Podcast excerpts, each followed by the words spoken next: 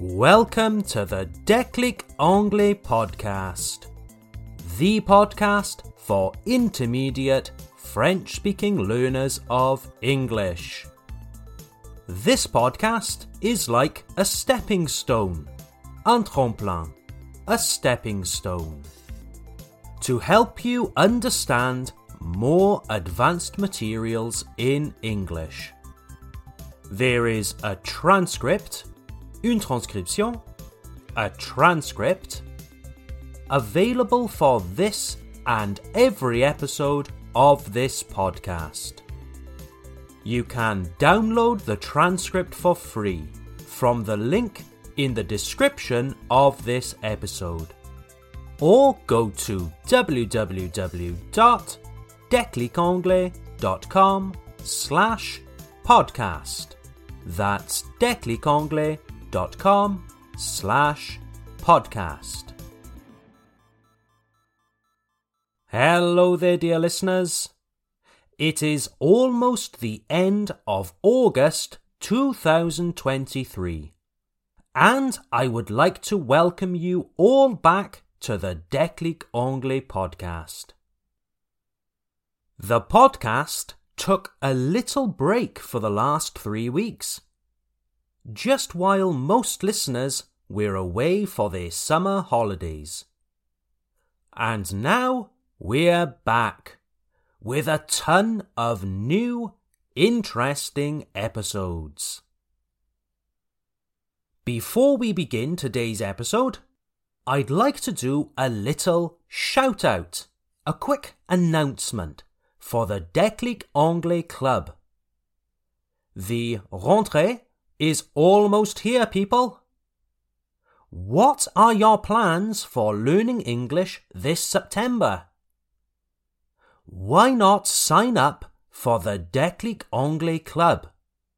This is our special e learning platform where listeners like you can improve their English with a range of fun, interactive exercises based on episodes of this podcast.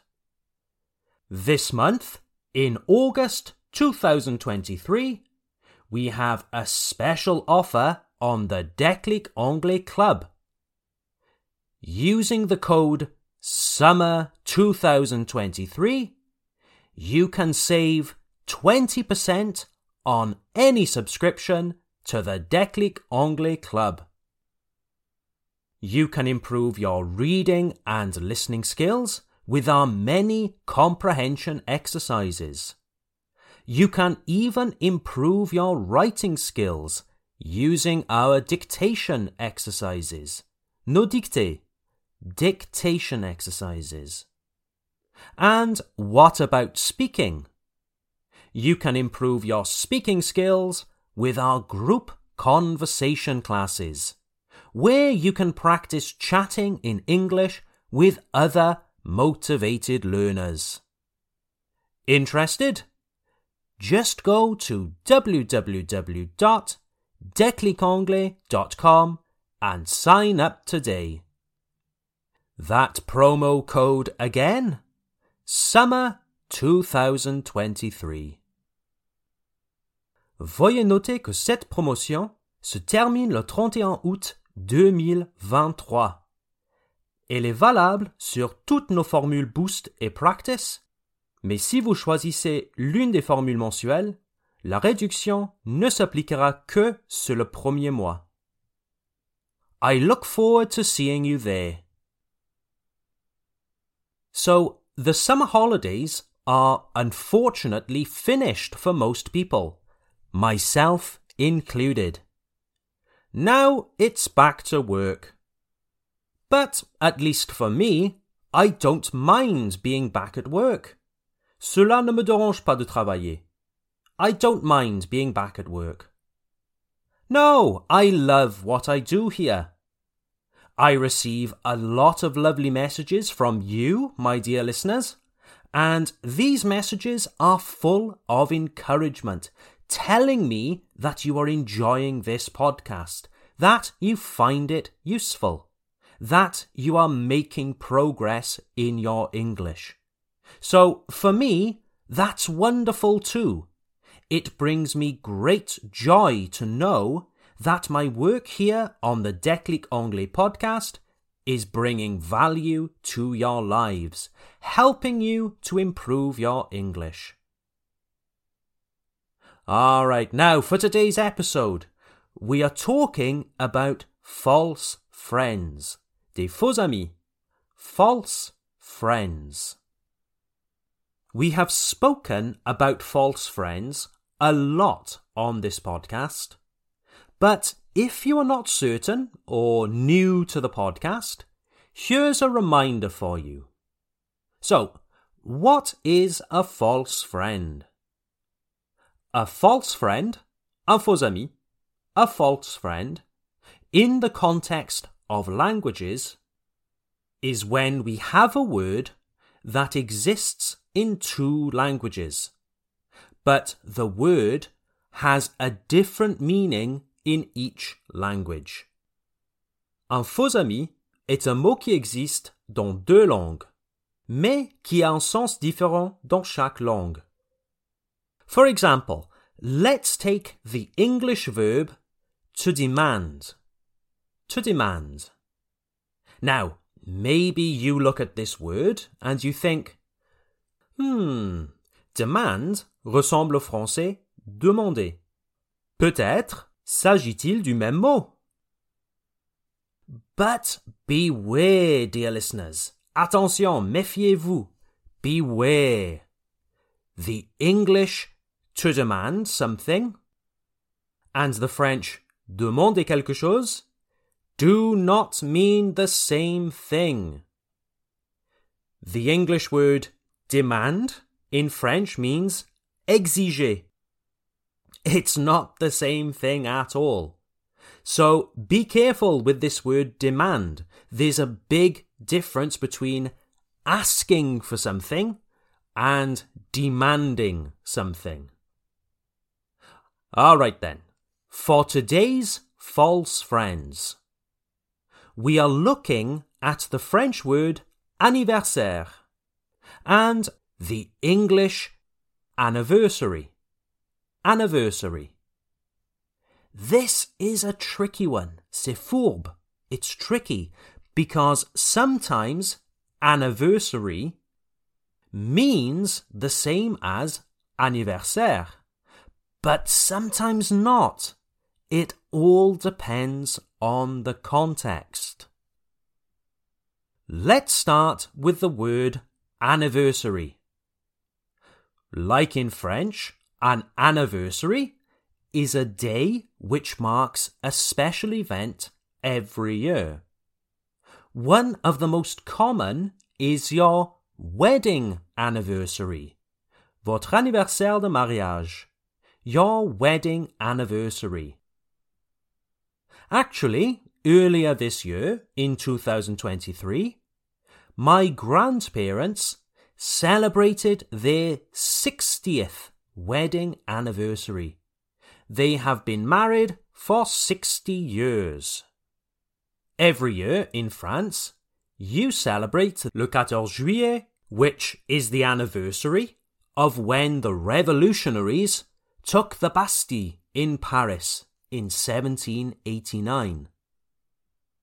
And on the 11th of November, countries like France, Belgium, and the United Kingdom remember those killed in the world's wars.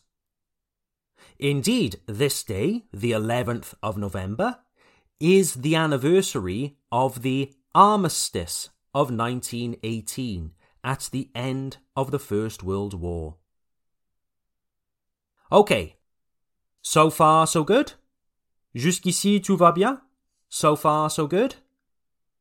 This isn't too difficult so far, is it? So, when does the word anniversary cause an issue? The word anniversary causes an issue when students confuse it with the word birthday. Birthday. The one day of the year when you celebrate your birth. votre naissance, your birth. I'm sure you all know the song Happy birthday to you, happy birthday to you, etc. By the way, if there is anyone listening today who was born, qui est né, who was born on 22nd of August, happy birthday. We cannot call this day your anniversary. Yes, it is the anniversary of your birth. But the word we used for this is birthday, not anniversary. Okay? As a matter of fact, if you say to a native speaker, Today is my anniversary, they might reply, Congratulations! How long have you been married? Depuis combien de temps êtes-vous marié? How long have you been married? Yes, generally speaking, in English, when talking about anniversaries in general, if there is no context, native speakers tend to assume that we're talking about wedding anniversaries. If you say to someone, Today is my 20th anniversary. They might automatically assume that you have been married for 20 years. So, to sum that up, dear listeners, to summarize, birthdays are the anniversary of when someone was born. L'anniversaire de la naissance d'une personne. The anniversary of when someone was born. Anniversaries are everything else. For example, le 14 juillet, the storming of the Bastille. The 11th of November, the anniversary of the armistice. Okay? But if you are not being specific, people assume you are talking about a wedding anniversary. Les gens supposent que vous parlez d'un anniversaire de mariage. Okay? People assume you are talking about a wedding anniversary. So be careful. Now, going back to births, des naissances, to births. Another common mistake that I often hear francophones make is this. I am born in September. Or I am born in Paris. If you are thinking to yourself, Ah zut, c'est moi, je fais souvent cette faute en anglais. Don't worry, you are not alone. There are a lot of people who make this mistake. This mistake happens when francophones try to translate French to English word for word. In some cases, this works, but in this case, it doesn't. So, je suis né à Paris is not I am born in Paris. No.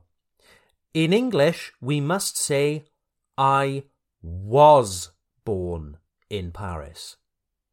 Traduit littéralement, il faut dire J'étais né à Paris. Okay? I was born in Paris. I often joke with students that in English, we are only born once in the past. That's why we say I was born, not I am born. Okay? It helps some people remember. Okay, then, dear listeners, just one final point to finish this episode. A student recently asked me, Tom, what is the difference between a birthday and a date of birth? And it's a nice, easy question to answer because it's the same in French. So the difference is that your date of birth only came once, okay? but your birthday comes every year. Votre date de naissance n'y arrivait qu'une fois, mais votre anniversaire arrive tous les ans. Okay? Your date of birth only came once, but your birthday comes every year. Your date of birth, votre date de naissance, often abbreviated as DOB on documents, is the day you were born, that you came into the world, and it must include the day, the month, and the year. For example, 1st of July 1960. But your birthday is just that one day in the year where you celebrate your birth. One more journey around the sun. For example, my birthday is the 1st of July, and of course, you don't need to give the year because you celebrate birthdays every year.